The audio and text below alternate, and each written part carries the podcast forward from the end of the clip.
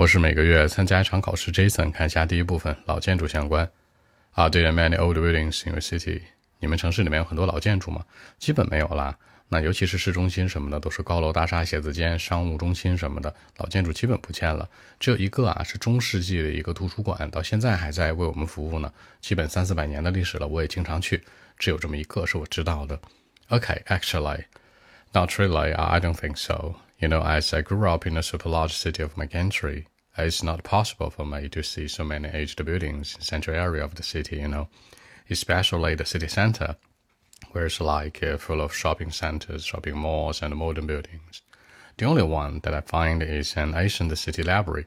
It's been with us for many, many years, more than 300 years maybe. Till now, it's still there. And uh, that's also open to the public too. I've been there several times, three times, four times. So that's it.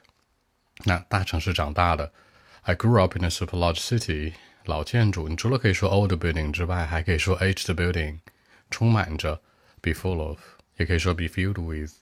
那中世纪的城市图书馆，the ancient city library，那对公众开放，it's open to the public。更多问题，微信 b 一七六九三九一零七。